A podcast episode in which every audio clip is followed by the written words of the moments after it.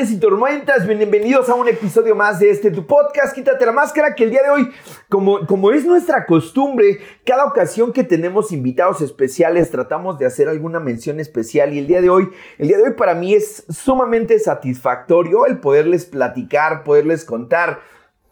Hoy tenemos la visita de una persona a la cual a la distancia y con todo lo que implica, nos ha tocado poder eh, hacer la unidad, sí, pero sobre todo ir, ir como en este seguimiento. Desde hace un año y más, yo creo que más de un año, mucho más de un año, eh, tuvimos el acercamiento con una persona que, que, que, que es quien está guiando a, a, nuestro invitado.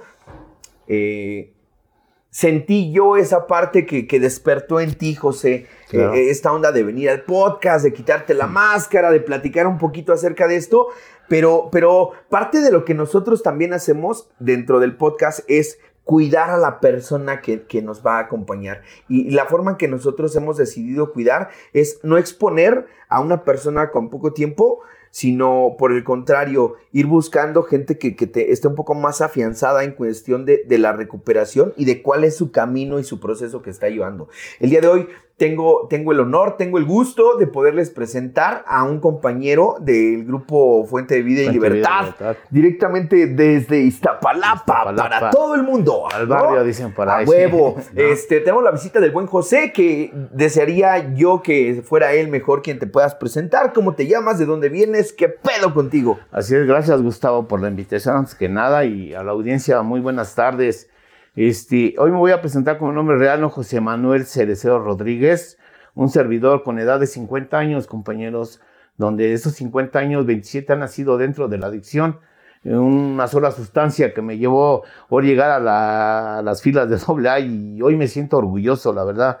Este, 27 años dentro en el consumo, Gustavo, no fueron gratos, ¿no? Donde son muchos años, ¿no? Y, y pues voy a tratar de expresar un poquito del de, mi caminar, ¿no? Y, pues gracias, gracias a ti en verdad por tenerme la, por la participación, la invitación. Yo llegué aquí en esta, tu casa, eh, recién llegado, ¿no? Mi padrino Marcos de la Rosa, este, desde ese tiempo me empezó a guiar y, y me empezó a jalar, este, y, empecé pues, a conocer lo que era doble A realmente, verdaderamente. Ya lo conocía, este, años atrás, ¿no? Pero nunca me quise quedar. Chingón. ¿No? Creo que, que el, el, hecho de que el día de hoy puedas estar acá, eh, en la semana tuvimos a bien el poder eh, tener una participación y, y, quiero felicitar de verdad a, a, todo el grupo Fuente de Vida y Libertad por estos, este, este, este nuevo aniversario que están dando testimonio de mantener una fuente de vida abierta, de, de, poder, claro, de poder este... Eh, seguir continuando con ese legado que se nos deja, ¿no? Que se nos encomendó en algún punto. Como tú bien sabes, nosotros este, lo que buscamos es quitarnos la máscara y, y, y, lo hacemos quizá de una forma literal. La invitación es a que nos quitemos la máscara de, de, de eso que muchas veces nos resulta más sencillo aparentar, que es estoy bien, no pasa nada. Yo, desde mi propia experiencia, sé perfectamente que el proceso de rehabilitación es sumamente complicado muchas veces es muy doloroso y cuando digo que es muy doloroso es porque la recuperación en sí cuesta trabajo, ¿no? El, el, el, dejar de hacer algo que nos ocasiona placer definitivamente es complicado y creo que junto conmigo te invito a que tú te puedas quitar la máscara y que nos dejes ver quién es José, quién es eh, el adicto, quién es el ser humano, quién es el padre, quién es el, el hermano, quién es, quién es en esencia José. Eh, creo que es un buen momento para que junto conmigo nos quitemos la máscara. El día de hoy traemos la del Mr. Rayo, mandándole un saludo al buen Rayo. Y también quiero hacer algunas menciones muy, muy especiales. El día de hoy quiero, quiero agradecerle encarecidamente a Claudia Flores, ya que eh, tuvo, tuvo la fantástica idea de recomendar el podcast. Ese tipo de detalles siempre, siempre son halagadores y definitivamente son como el, combustible para que el motor de, nosotros que estamos aquí haciendo el podcast no, no decaigamos. El hecho de saber que tú que nos estás viendo nos puedes dejar un comentario, le puedes ayudar a alguien a obtener un poquito acerca de, esta información que nosotros tenemos, siempre va a ser benéfico. También quiero, quiero mandarle un saludo a Luis Calderón ya que él es originario de Guadalajara, pero actualmente radica en Los Ángeles. es un gusto poderle decir a toda la gente que está en Estados Unidos, ¿saben qué? Muchas gracias por estar pendientes. Y uno todavía más importante, para mí es, es, complicado el poderles decir, eh, cada ocasión que una persona se refiere a nosotros, nos da buenos deseos, nos dice eh, algo de lo que han encontrado. Yo lo, lo, platicaba el otro día con César y le decía, a mí ha habido mensajes que nos han llegado de, personas que algo han encontrado en el podcast y que al menos a mí me emocionan al grado de las lágrimas. Yo le agradezco un chingo a toda esa banda chingón por esas palabras. Quiero, quiero hacer una especial mención para una personita. Justamente yo, yo le había dicho, este, le voy a decir a, toda mi banda de huracanes y tormentas de la chica que me gusta y sé perfectamente que, que lo va a ver, ¿no? el día de hoy eh, que tenemos la visita de José, creo que es importante resaltar esto que tú decías. Hay como toda una atmósfera que envuelve Alcohólicos Anónimos y tú decías, hubo una persona que te guió, que te ha estado guiando y hoy, hoy el querer conocer tu historia, José, porque en la semana que tuvimos la participación allá y que decía, ya está listo, yo, yo soy muy, muy pro de, poder escuchar también la sugerencia de la persona que te guía o del padrino. A la gente que invitamos le decimos, ya te padrinaste porque de pronto es eh, un poquito complicado. Hoy, hoy que tenemos la, fortuna de tenerte en la salita de Quítate la Máscara, quiero, quiero comenzar con esta parte de, ¿qué haces tú por acá, güey? O sea, ¿cómo es que tú llegas? ¿Qué sucede en tu vida? Pues voy a ser así como que específico, ¿no, compañeros? Este, gracias, Gustavo, nuevamente. Pues mira, mi inicio, eh, yo vengo de una familia muy grande, trabajadora, como puede ser, ¿no? Mi, abuelo, mi papá eran materialistas, tenían bastantes camiones, pero yo crezco dentro de un hogar que había todo, pero a la vez yo sentía que no tenía nada, ¿no? Eh, lo primero que detecto pues, es un papá alcohólico.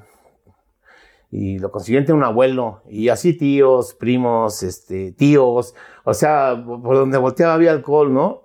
en su momento, pues las sustancias que existían, creo yo, al recuerdo, pues siempre ha sido la marihuana, eh, los chochos, el cemento, y, pero y empiezo ya a convivir con ese ambiente y, este, pues lo más extraño es que este, pues, yo, yo, ya convivía con ese ambiente, pero no sabía que pues, iba a ser también para mí, ¿no? Este, yo en ese hogar crezco, pero crecí con, con todo, y lo vuelvo a, a, a reafirmar, pero sentía que no tenía nada, ¿no? Porque pues en mi vida siempre somos cuatro hermanos. Ok. Tres hermanos y un, medio hermano, ¿no? Y este, pero siempre hemos estado juntos. Ok. Y recuerdo eh, muy temprana edad, pues, fueron maltratos, siempre por el alcohol. Un padre maravilloso, no lo puedo negar el día de hoy.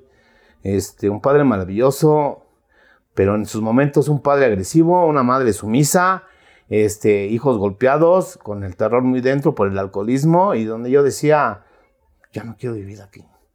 Ok. Sí. Fíjate, yo, yo, yo cuando, cuando escucho este tipo de historias y digo que, podemos ejemplificar y, determinar algo que siempre se escucha en los grupos es en el hogar de un adicto, en el hogar de un alcohólico, eh, hay miseria. Por mucha opulencia económica que pueda haber, hay miseria. Y, cuando hablamos de miseria, nos referimos al tema de la miseria en cuanto a lo emocional, en cuanto a, todo lo que gira en torno a... Más de una ocasión me ha tocado platicarle a la banda de, las fechas, güey, ¿no? Creo que es como muy característico y lo hemos platicado aquí muchas ocasiones, en la gran mayoría de hogares donde hay, hay gente que consuma alcohol, eh, lo hacen como por diversión, para festejar, para divertirse, para, para, para esparcirse, para, para soltar el estrés, pero, pero no es así en la casa de donde vive un adicto, donde vive un alcohólico, porque entonces existe el miedo. Decías ahorita tú, golpes, ah, agresiones, violencia, había maltrato hacia mamá. Demasiado, demasiado. Una mamá recuerdo yo, este, pues bastante golpeadas por el alcohol a través de mi padre. solo, solo veíamos cuando llegaba mi padre, eh, él siempre tocaba las cornetas y nos avisaba que venía, pero no nos avisaba cómo venía, ¿no? Y en su momento siempre salíamos a recibirlo, pero cuando lo habíamos alcoholizado, pues, otra vez a escondernos, ¿no? Escóndase donde se pueden esconder, ¿no? Y a través de eso, pues ya de repente escuchábamos los golpes, el llanto de una madre y, y, era tormentoso no poder hacer nada, ¿no? Y este, fue dolor, fue dolor, este, soy humano, el día de hoy lo entiendo, este, soy un niño que no comprendía hasta el día de hoy estar, este, en fuente y vida libertad que me ha dado la vida, empiezo a entender mi caminar, mi niñez, y ahorita hasta se me está la, la voz, porque en verdad fue doloroso. Para mí fue doloroso. Este, tener un padre que hoy amo tanto, Gustavo, ya no los tengo.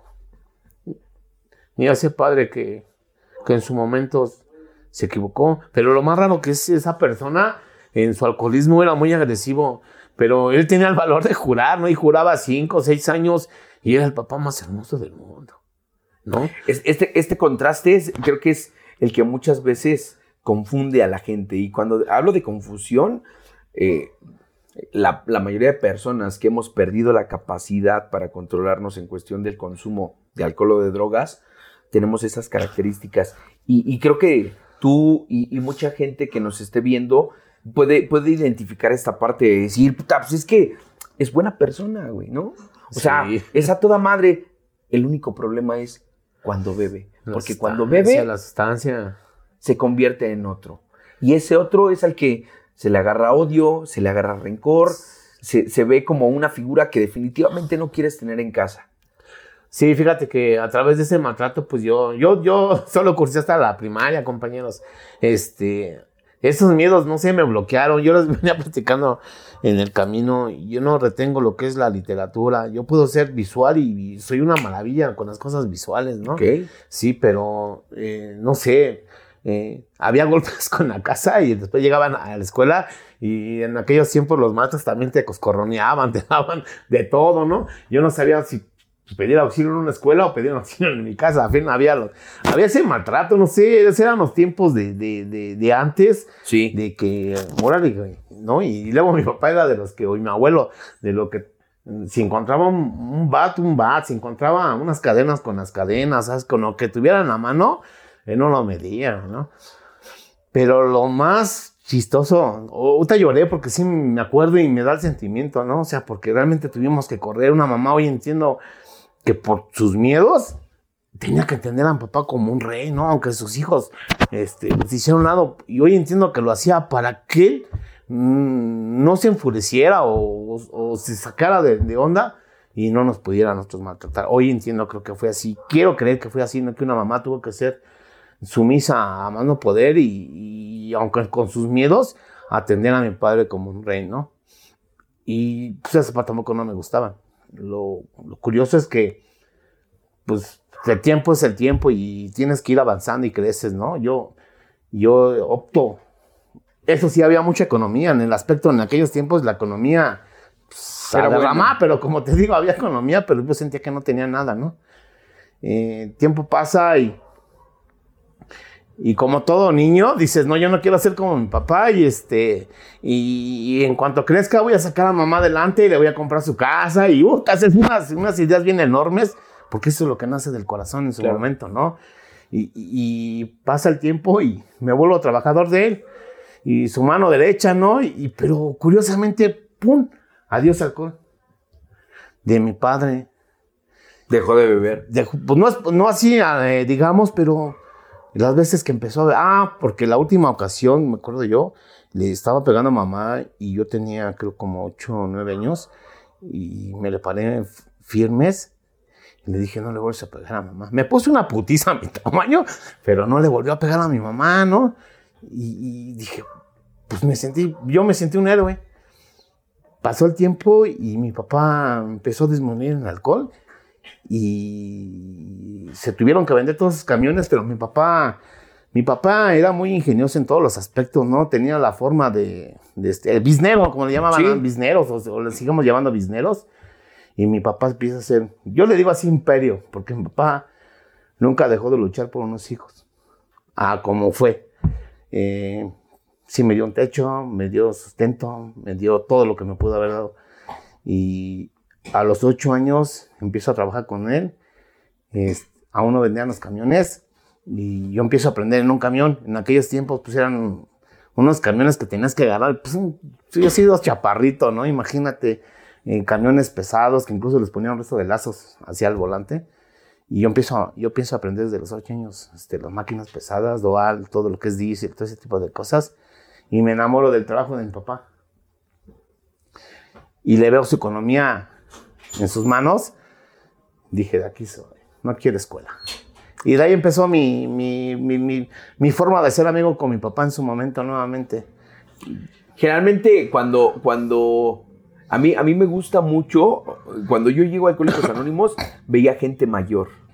Eh, de pronto, hoy a mí me toca ser esa gente mayor porque yo llegué a los 16 años. Eh, ¿Puedo? Sí, adelante. Los, los, grupos actualmente están como permeados, están bañados de, de, de, gente joven.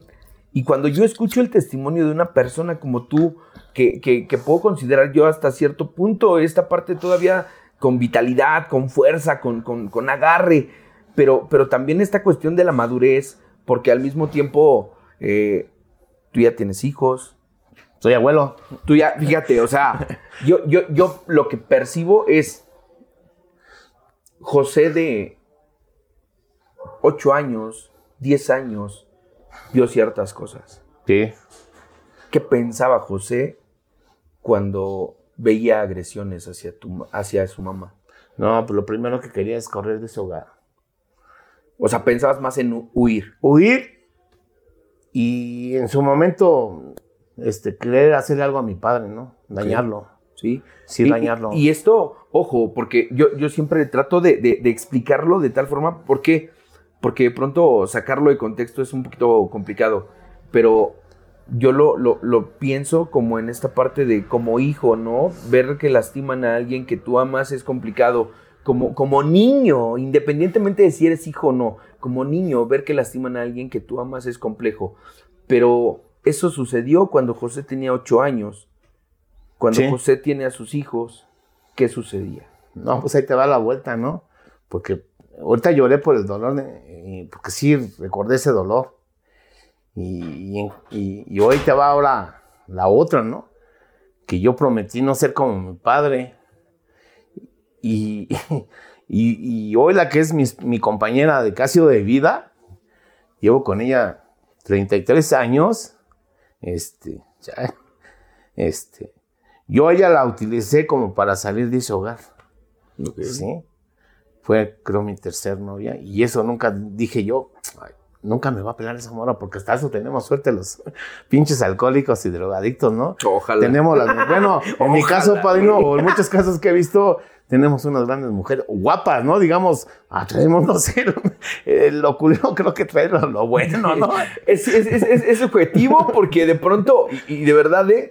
O sea, yo, yo me he topado con un chingo de gente que, que, ha venido aquí y, y, yo hago tablas con mucha banda que dice, hemos tenido suerte, sí, este... Yo me considero a mí un güey que soy malo para ese tema de las relaciones yo no sé ligar, yo no sé así como que acercar, me cuesta un pedo y soy...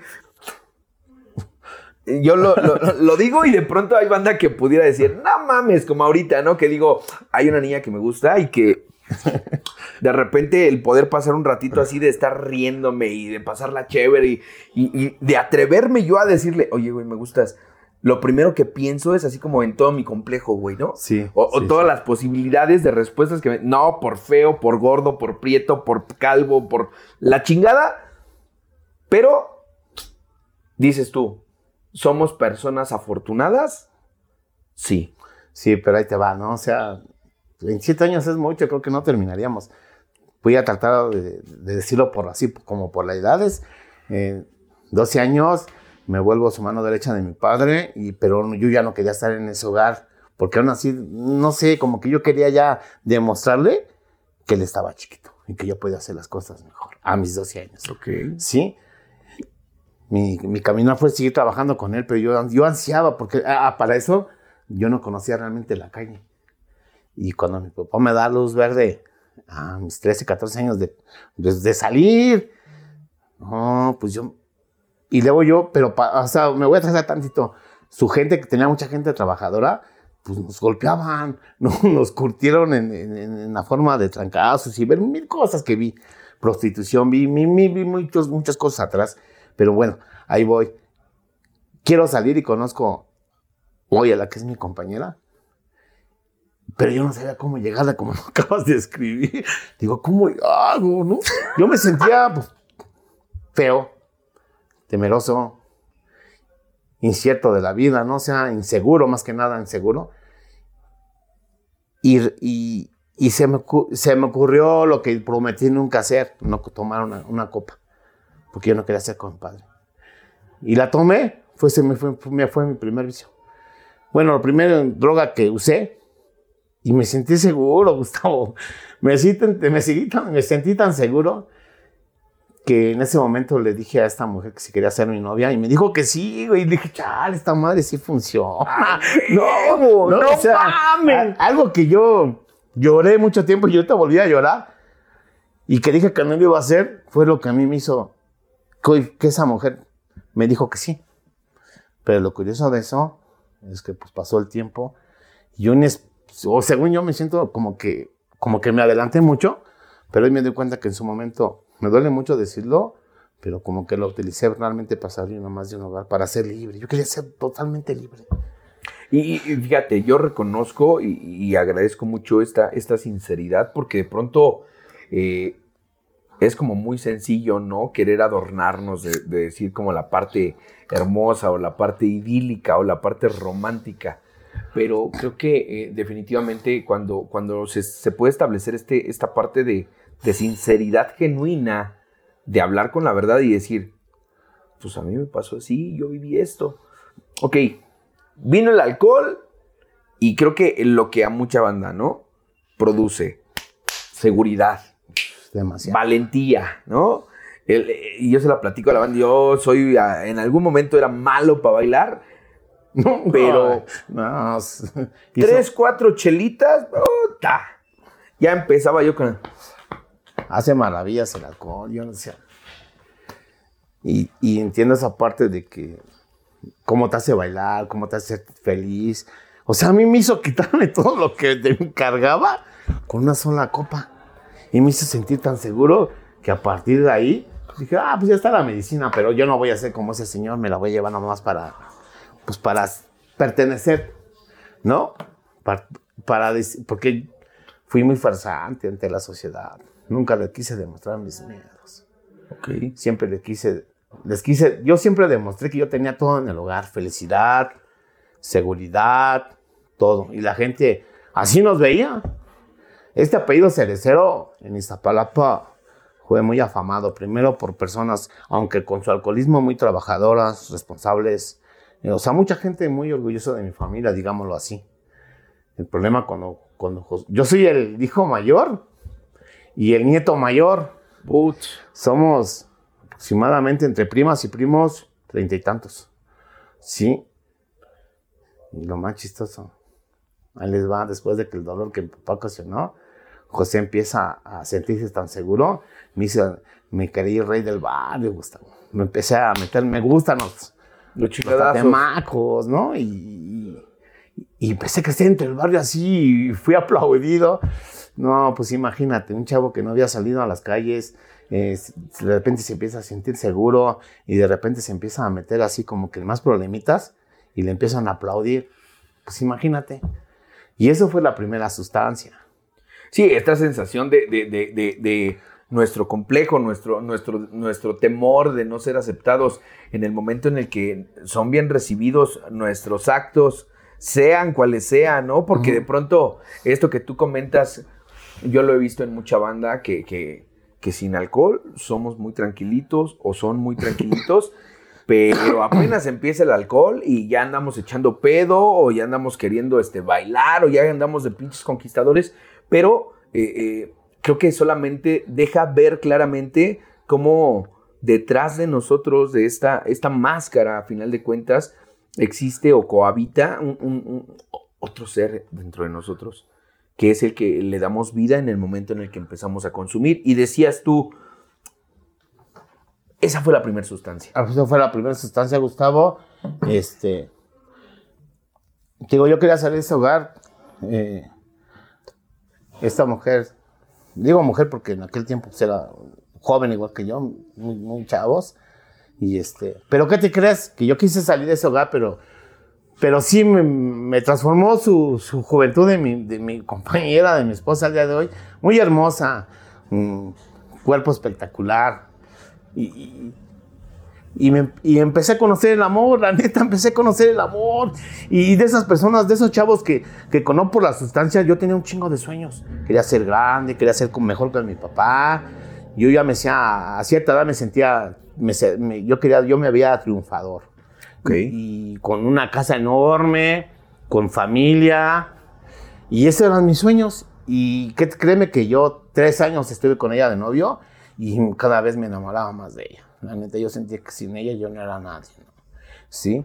Y este, eh, eh, pues viene mi primera hija y este, es cuando ya empieza la, batalla porque este, yo empiezo pues, a, a, hacer más, pues más del barrio, más descarrilado y yo ya me sentía tan seguro de ella este, empiezo a hacer lo que mi papá en su momento nos decían, o los abuelos, ¿no? La mujer es para la casa y ustedes es para el guaguanco. Dije, ah, bueno, pues así va, ¿no? Entonces yo empiezo a adoptar las, las cosas de la familia, usted se queda en su casa, y es más, yo me voy a cotorrear hasta con sus carnales, porque pues me iba a cotorrear con sus carnales. Y, y para no ser larga, conozco, fíjate, me juntaba, yo era de barrio, no soy de Iztapalapa, me juntaba con más 70, 40 cabrones casi diarios en una esquina, y, y todos se drogaban yo nomás me echaba mis copitas y el cigarro. ¿No? O sea, algo así impresionante para mí, porque en ese momento pues, no quise adoptar otra droga. El problema fue cuando ya vino mi hija, o antes de, creo que en su embarazo, conozco la piedra, pero como yo, te lo repito, siempre fui miedoso en el hogar, no tuve la oportunidad de que, de, tuve la oportunidad de estudios, pero yo ya no los quise este, pero yo siempre fui, por mis miedos, sentía que yo no podía encajar en ningún lado. Y me empecé a juntar con gente así como que me llamaba la atención. Ah, este güey, porque se ve chido, bien cambiadito, ¿no? Bien este. Y yo quería ser esa persona, pero yo no sabía cómo hacerlo. entonces empiezo a, a imitar a los demás. Empiezo a querer ser como los demás y veo que unos güeyes maltrataban a sus mujeres, ah, pues yo también voy a maltratar a la mía. Ajá. O sea, todo ese tipo de, este, cosas que, yo imitaba, este, y luego me salían re bien. Sí, claro. El vicio no había, todavía no había un vicio así, pero conozco en aquellos, estoy hablando de hace veintitantos años, el polvo, todavía no se había piedra, se cocinaba si tú la querías. Sí, la conozco. Y por por querer ver qué se sentía o más que nada pertenecer, te repito, yo siempre quise pertenecer donde yo no podía pertenecer.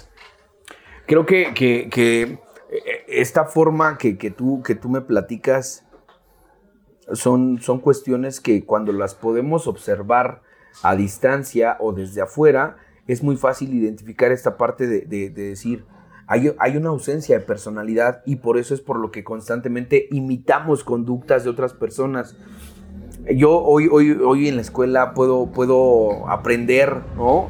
Muchas veces queremos ser como las personas que amamos, queremos ser como las personas que admiramos. Por eso, por eso tener cuidado con esta parte de, de a quién ¿A quién es a quien Gustavo admira? Porque ese va a ser el anhelo en el que el modelo del cual va a querer tomar actitudes para convertirse en. Eh, hablamos eh, bajo tu historia de, dos puntos. Uno, donde recibiste cosas que no te gustaron y posteriormente diste las mismas cosas que no te gustaron. Se repite un patrón y, y esto obviamente desencadena una locura. ¿Por qué? Porque aunado al consumo yo, yo te escucho hablar de, piedra. Piedra. Y yo digo, güey, yo sé, yo sé lo que es estar bajo el efecto, sé lo que es estar con, con, con la pinche ansiedad de decir, quiero fumar, güey, ¿no? Porque también pasa algo. alguien que bebe demasiado, de repente le presentan otra sustancia que hace que mágicamente se amarren. Empieces en ceros. Puta, una locura. Bueno, mira, tenía lo económico, digámoslo así, por parte de mi padre, no mío, ¿eh? Porque yo era su trabajador. Claro. Hoy, hoy entiendo que yo todas las riquezas que tuve fue a través de las personas. Ok. No porque yo me las haya ganado, digamos, con ese esfuerzo. Claro. Por ser hijo mayor, yo me sentía ya con autorización de que como soy su mano derecha, soy su hijo mayor, presta. Todo, todo. Todo era todo, ¿eh? Ok. A mí me consintieron, yo creo que mi papá no sé si pagó sus culpas a través de tantas cosas que me dio, y, yo empiezo a sentirme así bien volado. Y, y, pero la verdad es que yo me meto, o sea, quiero ser este, breve y que se entienda, ¿no? Crezco entre, entre el poder y yo me siento con un poder enorme y, luego me enseño, yo amé el barrio, ¿eh? Porque 27 años que me perdí en el consumo y, no, o sea, para mí estos han sido un despertar. Yo me quedé, yo empecé en mis 20 y, y, y, termino a los 48 años y aún, y aún a veces no asimilo que, soy una persona de 50 años el día de hoy y, me, y, extraño mucho al chavo de 20 años que tenía sueños y que quería volar con una familia. ¿Cuáles eran esos, esos sueños los más importantes para José? Tener un hogar propio, tener lo que, que mis hijas, lo que yo nunca tuve, eh, que fueran, que no fueran maltratadas. Bueno, o hijos, no, no sabía qué iba a ser, ¿no? Este, tengo tres hijas. Y ese era mi sueño. Ah, y ser una persona pues, como mi papá en su momento, como tú quieras, como fue. Yo quería ser también como mi papá. Emprendedor, con, esas, con esa economía. Yo quería ser ese, ese pero quería ser mejor que él siempre. Ok, eh, vino el consumo de piedra y cuánto tiempo tardaste tú en, esta parte del deterioro que, que, viene acompañado de la sustancia. Fíjate que creo que fueron como, como ocho años que me sentí tan seguro y que volé mucho.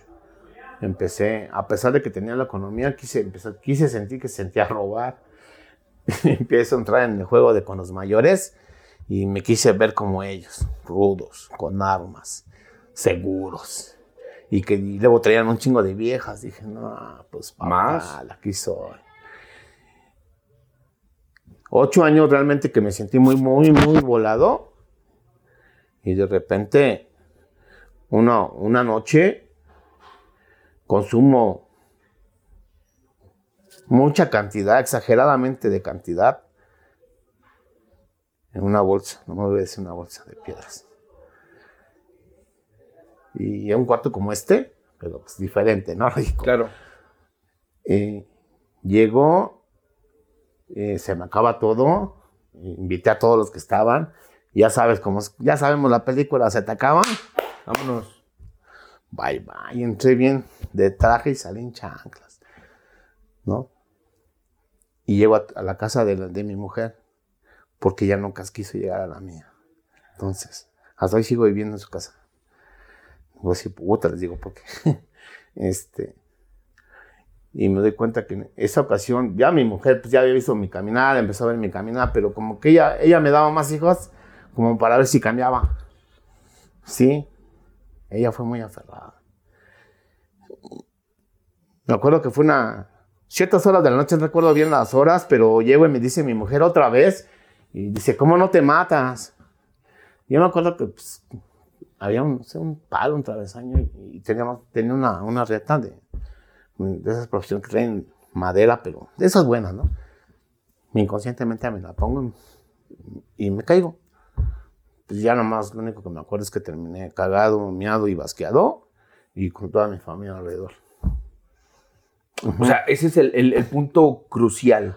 Creo que ahí empezó realmente este, el que, el que ya me encontraba, pues, sí, sí sabía que estaba haciendo las cosas mal, pero no quería aceptarlas. Y, en ese momento creo que se me hizo lo más fácil para ya no molestar a nadie.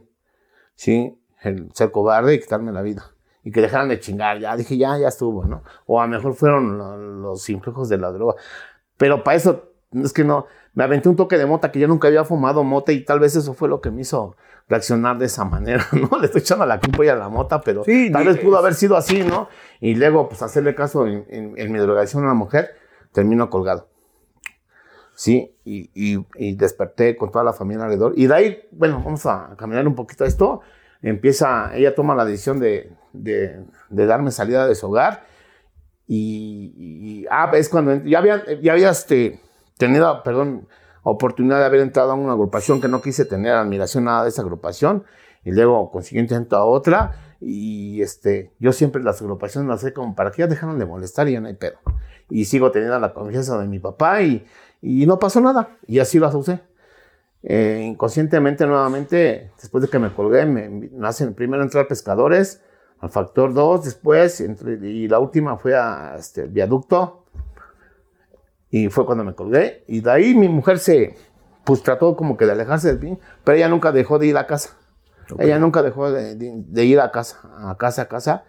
Y, lamentablemente mis hijas siempre vieron mi, mi, caminar de la dirección. Por, ¿En qué forma? En que mi semblante era diferente. Sí, empezaron a ver ese, esos cambios en mí. Y creo que de ahí fue mi, mi partida más fuerte. Hoy, hoy entiendo que sí me dolió. Sí me dolió tanto que que yo no lo quería demostrar y como ya era vicioso, pues según demostré ser más vicioso, mejor, porque me sentía ya libre, según yo. Quise demostrar que no me importaba esa mujer. Tus hijos, tus hijos eh, eh, llegaron a ver como la etapa crítica de consumo. Ah, bueno, en este... Nunca me vieron así como que fumándomela, nada de eso, pero otra me ves así bien tranquilo y de repente ya con la transformación del drogadicto. Claro. Ojos volteados, sudoroso, volteas, inquieto, todo ese tipo de alemanes, sí los vieron mis hijas. Ok. ¿En algún punto tú, tú, tú deseabas dejar de consumir? ¿O, era así como de, eh, como, como esta que, que, platicabas, ¿no? Tal vez la culpa la tuvo la mota porque nunca, nunca fumo mota, o, o realmente había un deseo interno de decir, güey, la estoy cagando, ya no quiero. Pues creo que siempre tuve el deseo de cambiar. Creo que siempre tuve el deseo de regresar a ser la persona que inició, ese joven soñador. Pero tanto, no sé, me aferré tanto a mi egoísmo, tal vez fue egoísmo o dolor, de que esa mujer me había... Para mí era todo, ni lo y hoy es todo para mí, ¿no? Pero yo creo que sí, reconociéndolo fue la, este, me quiso hogar más en la sustancia, pero sí quería hacer un cambio para llegar a su vida nuevamente. Okay. El problema que nunca no lo logré. O sea, para mí cada vez, cuando yo lo quería, no faltaba el que me invitaba. O sea, y luego toda mi familia, ahí voy, que fui parte de que toda mi familia fuera drogadicta, mis primos y primas. A lo mejor mis primas no son drogadictas, pero son, fueron alcohólicos, o sea, toman. O sea, de una manera todas tienen una sustancia. Ya primos muertos o el día de hoy. ¿sí? Mi papá, esa persona murió, mi papá muy joven, a los 57 años. Y mi papá, hoy me entristece mucho, escuché apenas a Carlos y que, con un solo decir, hijo, me siento orgulloso de ti, yo traigo bien atorado eso, porque ya mi papá no lo vio. Sí, y ese papá nunca dejó de confiar en mí. Y, y, y, y, yo intentaba, a mi manera intentaba dejar las drogas, más que no sabía, o no puse atención desde mi primer internamiento, ¿no? Ok. tú, tú, tú, llegas en esta ocasión, por lo que yo entiendo, eh, como para, con la intención de ya quedarte y de permanecer, o al menos lo que has demostrado hasta el día de hoy, que sigues estando sin consumir, que sigues estando en el grupo. Pero, pero, ¿qué fue lo que te orilló a ti a llegar esta última ocasión, este proceso que estás viviendo? Ya era humillado, humillado por la sociedad, y humillado por mi familia. Después de la partida de mi padre cambiaron muchas cosas. Ya no había economía, ya no había este, esas ganas. Ya la gente se murió el mayor, ya los demás no sirven. Y más en el consumo nos empezaron a ver como lo peor del barrio, ¿no? Esa casa de luz que había se volvió en la oscuridad, se volvió en, el punto de venta, se volvió en, extorsiones, se volvió en robos, se volvió en este, prostitución, se volvió lo peor que puede haber en una casa. Y luego no más yo, sino quedamos la mayoría de los primos y hermanos. Y, y, y en su momento empiezo, es que mi mujer nunca, nunca, no sé, a lo mejor la pueden criticar, pero esa mujer nunca dejó de insistir. Pero para eso tengo que caer al reclusorio. Ok. La primera vez aún estaba mi padre, la segunda vez todavía estaba mi padre, la tercera vez estaba mi padre, la cuarta vez también estuvo mi padre, pero ya no fue tan fácil, ya no había economía, ya nomás se veía tristeza. Y mi mujer tuvo, otra vez tuve, tiene que partir de mi vida.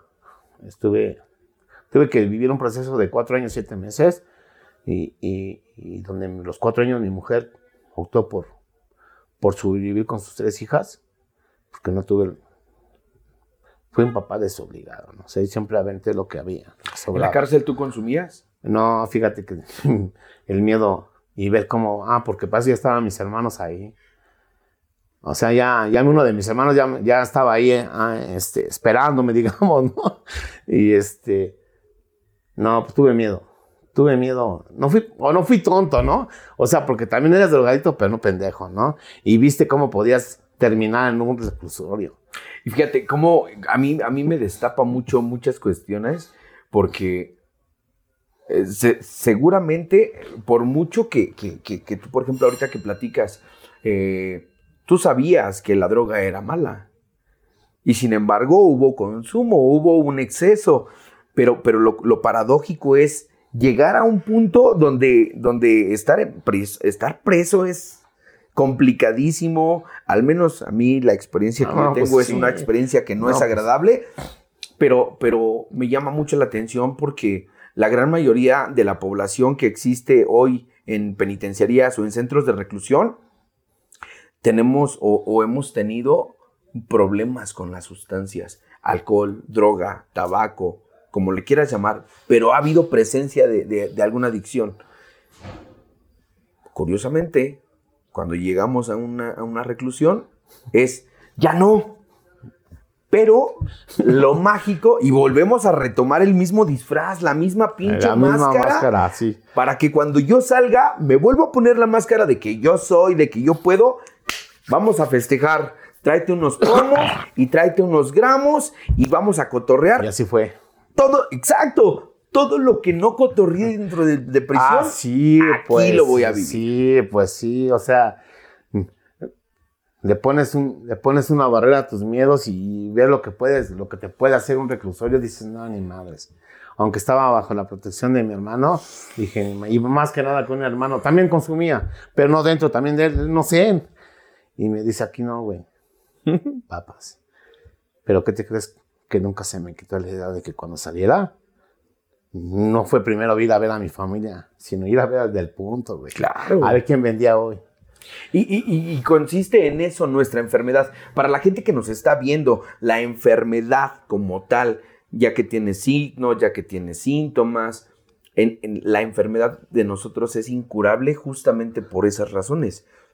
En el momento en el que yo dejo de consumir, solamente estoy quitando el síntoma, pero la forma de pensar sigue siendo la misma. Y tú me, platicas una experiencia de haber estado cuatro años y cacho sin consumo, pero después de cuatro años y cacho, volver a pensar, puta, ¿quién está vendiendo ahora? Exacto, sí, sí, sí, sí. Y, bueno, me hiciste una pregunta, ¿no? ¿Qué me hizo cambiar? O sea, ¿por qué empecé a tener la decisión? Salgo de ese reclusorio y se me, se me Sí llego y me hago mi desmadre, pero eh, se me abren las puertas otra vez, otra vez en ese hogar y donde digo, ya no lo voy a cagar. Ya hice mi fiesta, ya, ya hice lo que deseaba y, ¿qué crees? Que le empecé a echar ganas, ¿no? Y bajita la mano a escondidas, sí me aventaba mis sustancias, ¿no? Pero ya no lo demostraba. Okay. Entonces la familia empieza a creer otra vez. Sí, esas hijas se sienten emocionadas porque llegó su papá. Sí, pero ¿qué te crees que otra vez no pude, no? cada vez nuevamente se vuelvo a ser descarado, pero nuevamente se me regresa la economía, empieza a volar otra vez, pero dije, ah, le voy a poner pausa. Esta vez todo es para la casa y las migajas para mí, porque antes eran las migajas para la casa y yo me atendía bien, ¿sí? Y, y empiezo a tener ese tipo de cambios según yo, ¿no? Eh, empieza la economía, empiezan las buenas cosas otra vez en casa, chido, ajá. Y le hago a mi hija sus 15 años, no, me di un palón de grande, me sentí grande. Pero sí tenía muchas ganas porque empecé a ver los cambios de mis hijas y las alegrías. Y este. pero no tenía ganas, en su momento tenía ganas de cambiar, pero cuando yo veía una sustancia me sudaba todo, las manos, y se me olvidaba lo que había prometido. Sí, pero pues ahí pasa, ¿no? Él muere mi papá, a los, tres, a los nueve años muere mi mamá, este, cada vez me siento así como que más, como que era mi responsabilidad ya cambiar, porque ya no había, no iba a ver quién me diera este, lo económico, y, este, y así empiezo a cambiar, ¿no? Tenía muchas ganas, pero no sabía cómo. Y, yo sabía que había agrupaciones, pero nunca me, ni por aquí, no, nuevamente me acordé.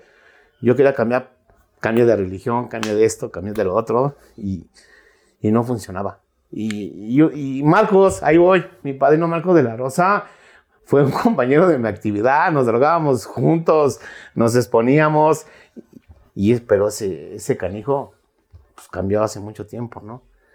Y, mi mujer lo veía pasar, yo decía, pinche hipócrita, ¿sí?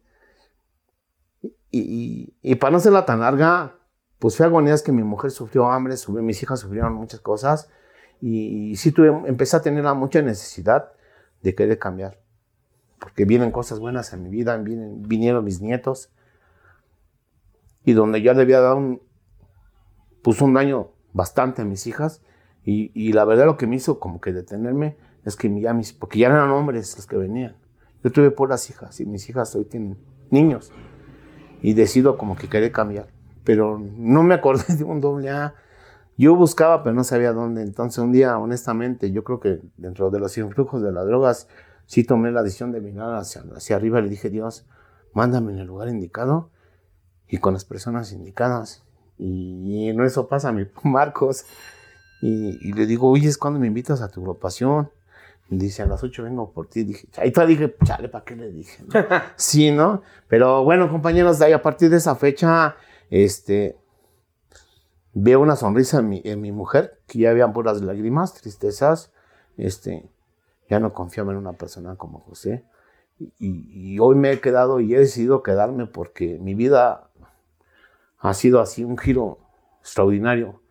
Y cómo no viví esto hace mucho tiempo y a lo mejor es lo que a veces hoy me cara la culpa, el de que pude haber cambiado mi vida hace mucho tiempo, pero pues hoy entiendo que los destinos son así y a lo mejor si no hubiera pasado esas pruebas tal vez no estuviera aquí, ¿no?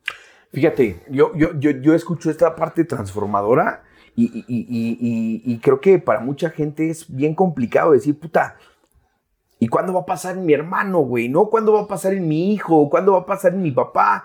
Eh, es, es bien complicado cuando la familia está viviendo el proceso desde adentro de ver que, que, uno de los miembros de la familia vive el deterioro, vive la mentira, vive el desfalco, vive la adicción en su totalidad.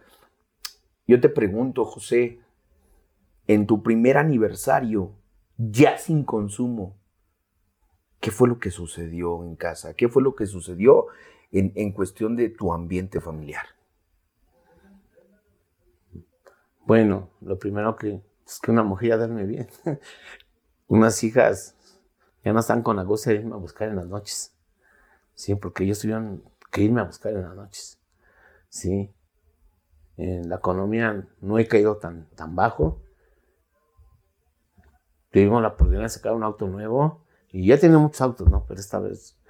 Y yo no sé si me iban a buscar a mí, pero me iban a buscar o por el coche, pero como tú quieras, porque uno debía. Sí. Pero no, empiezo a ver este, estos cambios. Hoy en día empiezo a ver, eh, a partir de que tú me estás haciendo esa pregunta, mis hijas, así como que no, no en tu totalidad, pero les llegó una sonrisa a mi mujer le llegó como que esa tranquilidad. Este, y empezamos como que a tener un cambio de, armonía, amistad. Sí, me ha costado mucho adaptar, adaptarme a su vida de ellos, porque mi mujer hizo a su, a su, ella fue el hombre y mujer en su, en su momento y, esas hijas eh, pues están educadas a su modo de, esa mujer, ¿no? y, lo entiendo, ¿no? Entonces, a mí me ha costado mucho adaptarme a su forma de cómo hoy viven y, y eso que estuve con ellas. Claro. Sí. ¿Cuál ha sido el momento más complicado para José dentro de estos años que se mantiene hoy sin consumir o que lo hayan hecho eh, titubear de si es la mejor decisión el mantenerse así? La inseguridad de, de sentir que, eh, hoy siento que los tiempos para mí la economía. O sea, no es que me trabe tanto en la economía, sino que en sus momentos todo era, digamos, dinero, aunque sea mal habido, pero había abundancia. Y, hoy tengo que esforzarme, hoy tengo que luchar por mí mismo, como debe de ser, como lo tuve que haber sido desde un principio. Creo que eso es lo que en su momento me desvaría, ¿no? Como que digo, ¿por qué de esta manera? ¿Por qué con esta, con esta economía si lo había? Sí, y de repente creo que es lo que me ha hecho desvariar, la inseguridad, a mejor todavía, la inseguridad de que esté... Yo te escuchaba a ti y, no manches, un gran ejemplo, ¿no? A ver, hazlo. Hoy hazlo, como lo que hoy hazlo, date esa meta, date esa oportunidad. Y digo yo, ¿por, qué no darme esa oportunidad, no? De tener esa confianza. Yo creo que es eso, inseguridad o principios de mi, de mi caminar dentro de, de AA. Este, pues a veces me confundo mucho, ¿no? Eh, pero lo que estoy seguro, estoy seguro que hoy no me voy de doble A. Chingón. Creo que eh, eh, esa es la parte crucial, ¿no? para, para, las personas que, en algún momento hemos tenido que caminar ese, esa parte fangosa, esa parte complicada de, que, en sí lleva la adicción. cuando empiezas a ver justamente estas cosas de, de, ver a la familia diferente, algo que tú hacías mención, la mujer duerme poca madre. Y, con esto no quiere decir que seamos poco importantes o que dejemos de interesarles, simple y sencillamente tienen esa certeza de que estamos en un lugar donde difícilmente, difícilmente no quiero decir que sea exclusivo, no, difícilmente una persona que trabaja con el programa de recuperación tiene ciertas cositas. Decía yo al principio, el proceso duele y el proceso cuesta. ¿Qué es lo que más te ha dolido en este tiempo que tú has estado limpio? El ya no tener a mi padre y a mi madre. Si tú pudieras decirle algo a ellos, ¿qué les podrías decir? No, pues a mi padre que aún lo extraño. No puedo. Me ha costado mucho trascender su partida. Y si hoy lo tuviera, diría que lo amo. Lo amo, lo amo como, como loco. Quisiera tener un abrazo. Pero creo como lo dijo Carlos quisiera escuchar que me dijera, hijo, sí pudiste. Y, me quedé con mucho, con un abrazo. Me quedé con unas ganas de un abrazo de él.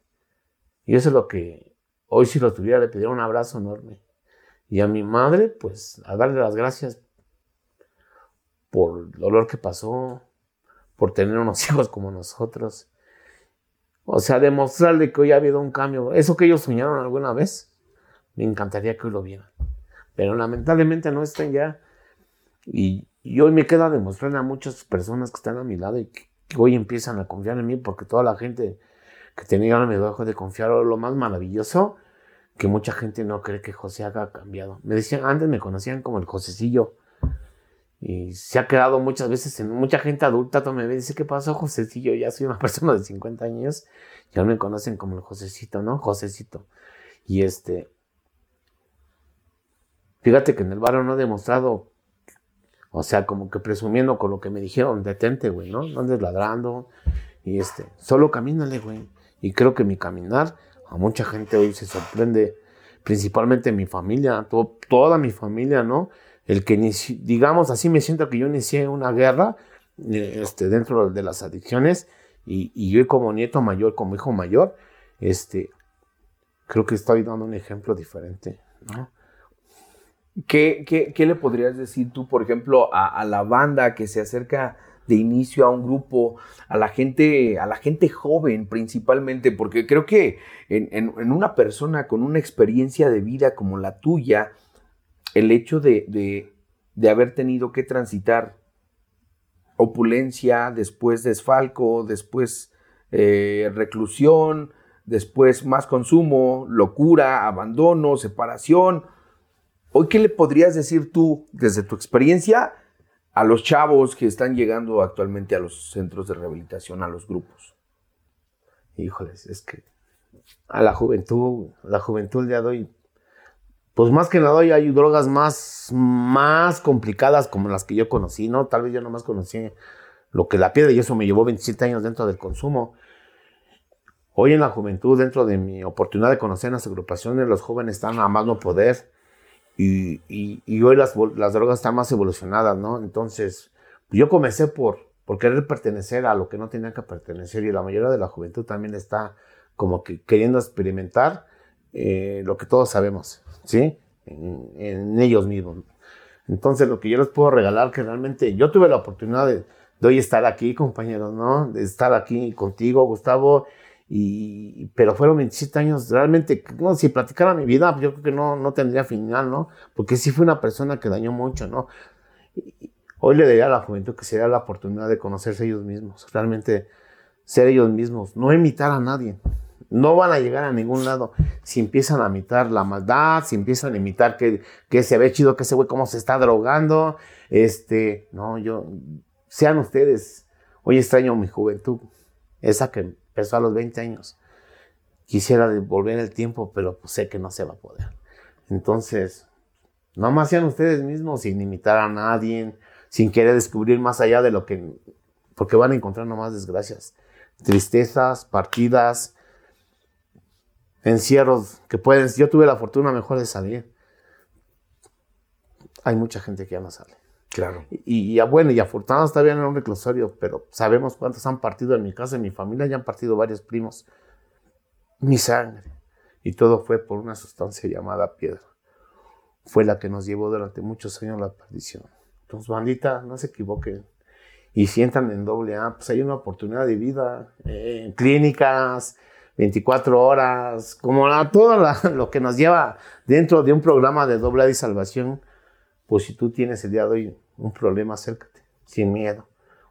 Sé que nadie nos juzga, sé que nadie nos critica, sí vamos a tener personas este, más adelante con, una gran experiencia y esa experiencia a mí me está salvando la vida. La verdad, yo, yo, siempre criticaba a la gente este, por su edad o más un joven. El hoy a veces me, me dan bien duro que cuando un joven ya lleva 10 años dentro de y yo voy llegando a mis 50 o mis 48 años, digo, chale, ese güey que me va a enseñar, no, ese chamaco el día de hoy. Si es joven, si es joven y se está quedando dentro de él, mis aplausos. Y, si es una persona adulta, mucho mayor. Porque ellos me han llevado el día de hoy por el buen camino. Entonces, juventud, mm, no tienen lo que hoy, lo que hoy tienen. La oportunidad de ser libres, de tener una familia, de vivir, de hacer un futuro. Creo que eso es lo que les puedo transmitir, ¿no? O sea que yo tuve la oportunidad y no quiero decir que tú no la tengas. Si estás dentro de, el día de hoy, solo, solo permíteme, permítete conocerte y, no, y vas a crecer, vas a crecer. Y, y es lo más chingón. Lo más chingón es que hoy tengo un regalo enorme y ese viene de allá arriba. Qué chingón, José. De verdad, yo agradezco mucho el que tú hayas estado el día de hoy con nosotros. Desde hace ya algún tiempo yo ya te había echado el ojo y cuando le pregunté a Marco me decía, aguántate tantito, güey. Vamos a, dejar que, se afiance un poquito más. Hoy, hoy te veo como lo que eres, ¿no? Como un, gran señor que, que sigue estando y que no pierde esa fuerza. Algo, algo que con lo que yo me quedo y con lo que yo termino es decir, qué chingón que alguien como tú venga hoy a regalarme que está vivo y que siente, tanto para bien como para mal.